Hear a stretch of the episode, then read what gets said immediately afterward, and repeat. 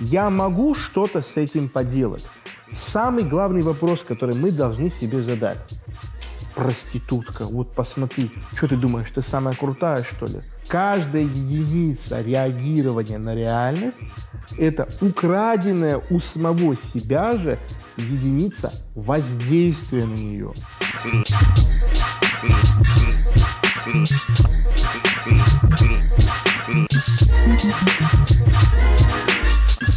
Мы выяснили на одном из последних эфиров о том, что технологически весь вопрос у нас упирается только в одно.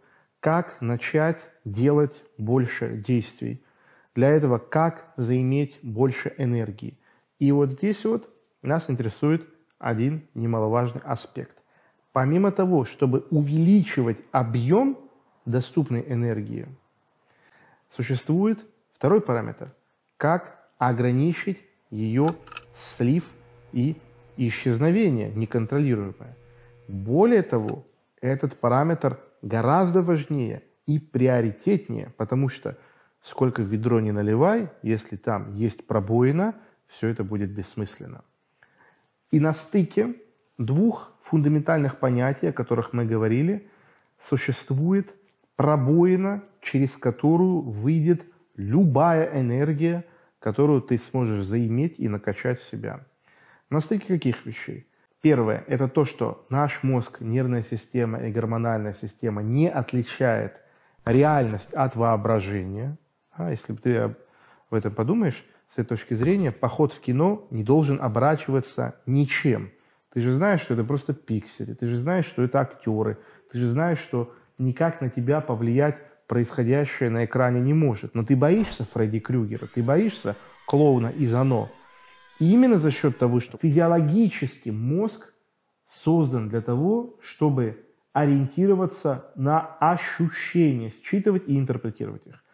А второе – это фундаментальный выбор, который человек должен сделать между тем, чтобы реагировать на реальность, либо управлять реальностью. И как я говорил уже, каждая единица реагирования на реальность – это упущенная единица воздействия на реальность. Когда перевернулась машина, вы вылетели в кювет со своим другом, у вас есть выбор начать выяснять отношения. Да почему же мы поехали? Да ёб твою мать, мы хотели тихо и спокойно поехать. Вот ты зачем повернул руль? Блядь, Ярик, пиздец!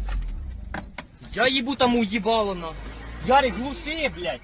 Вы можете искать возможность выбраться из этой машины. Да, я всегда привожу такой пример. Если машина перевернулась, и один человек начинает рефлексировать, оценивать, возмущаться, переживать, а второй в это время просто ищет выход, это не про перевернутую машину. Это вся жизнь так идет.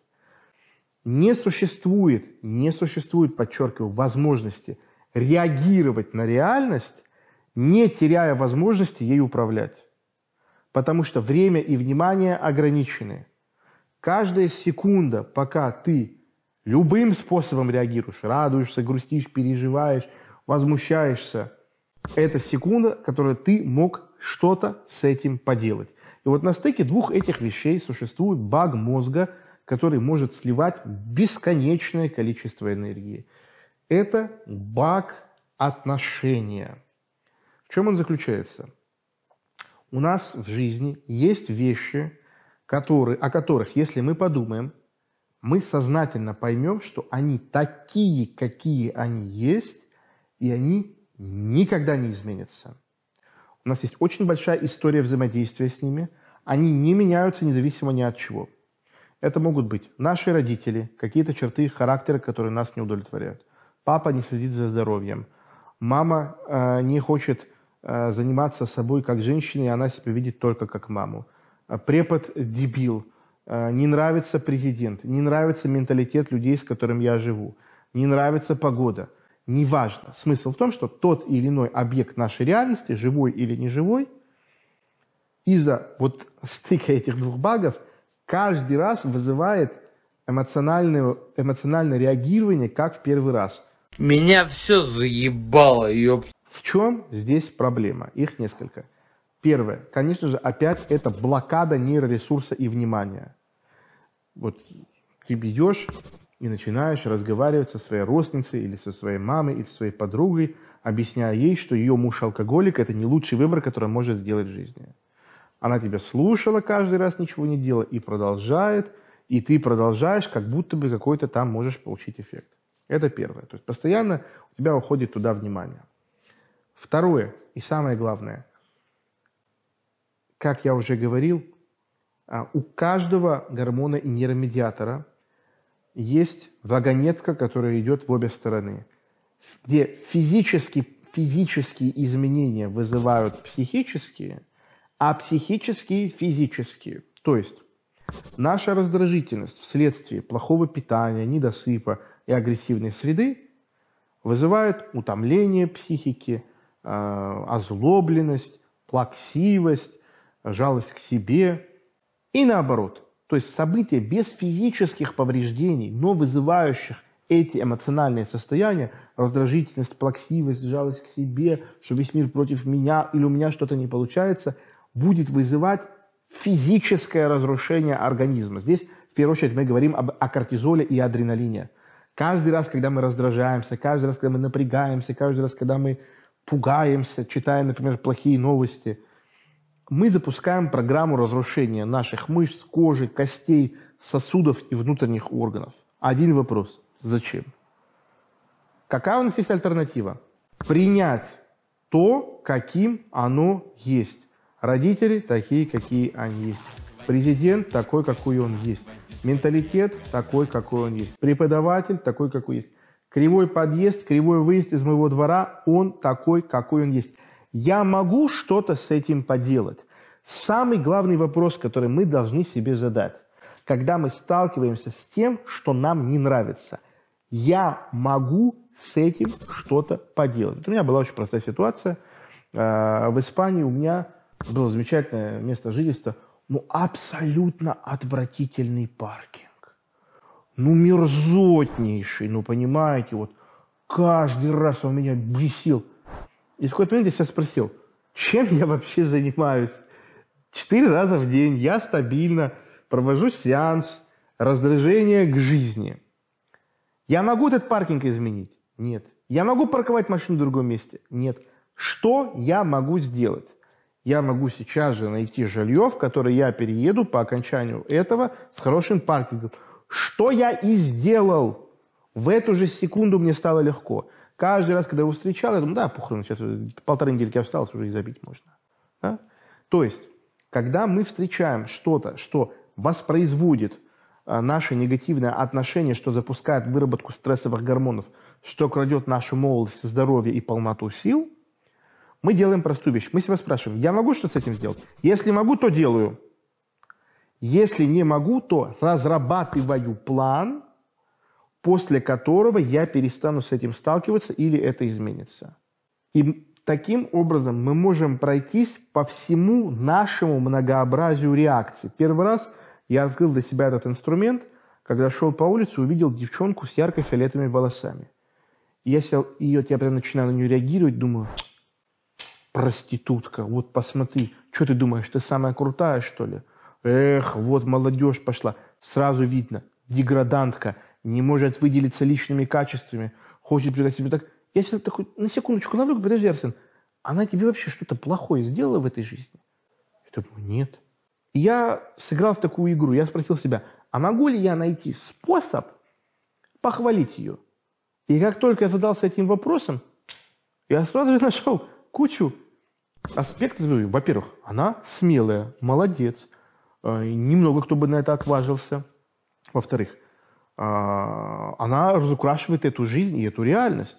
Это ее жизнь, она молодая. Если спрашивать себя к концу жизни, круто было, что я красила волосы фиолетовые, или лучше бы я не красила, ответ однозначно будет, конечно, хорошо, что ты красила. Она улучшает жизнь окружающих. Это просто приятно. Ты идешь, ну и что-то необычное в этой серой действительности, что-то яркое, что-то приятное. И пошло, и пошло, и пошло, поехало. И я предлагаю сыграть в эту игру. Каждый раз, когда вы об что-то раздражаетесь, что-то вас бесит, задаваться изначально другим вопросом. Почему это хорошо? Вот почему хорошо, что такой вот менталитет плохой, да, и э, люди глупые и ленивые. Да на них зарабатывать можно. Это удобно. Да? Вот почему вот этот вот паркинг такой вот дебильный, что же в этом хорошего? О, у меня вынуждает быть гибким, вовремя ориентироваться, не соглашаться на дерьмо. И вообще в следующий раз, когда буду арендовать жилье, заранее приезжать и просматривать все сразу. И таким образом мы меняем бесполезное, бесплодное и вредноносное реагирование на реальность на управление реальностью. Для этого нам нужно всего лишь изменить точку старта, отследить момент, когда мы начинаем реагировать, сказать себе «стоп» и начать задавать вопросы, потому что тот, кто задает вопрос, тот ведет русло разговора, русло беседы. И точно так же мы должны обуздать свои неконтролируемые бессознательные реакции, перевернуть их и начать управлять выделяющейся энергией на окружающие события. И только представь себе масштабы изменений своей жизни, когда с текущего момента ты будешь учиться каждый раз, в каждой ситуации находить поле для изменения реальности, вместо того, чтобы реагировать на нее.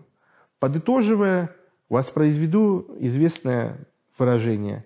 Этот мир делится на тех, кто катит его, и на тех, кто бегает вокруг и кричит с баламошно, взмахивая руками, «Да куда же вы его катите? Посмотрите, куда этот мир катится!» Напоминаю, каждая единица реагирования на реальность – это украденная у самого себя же единица воздействия на нее. Если полностью отказаться от реагирования на реальность и максимально сфокусироваться на управлении, происходит удивительная по своей простоте вещь.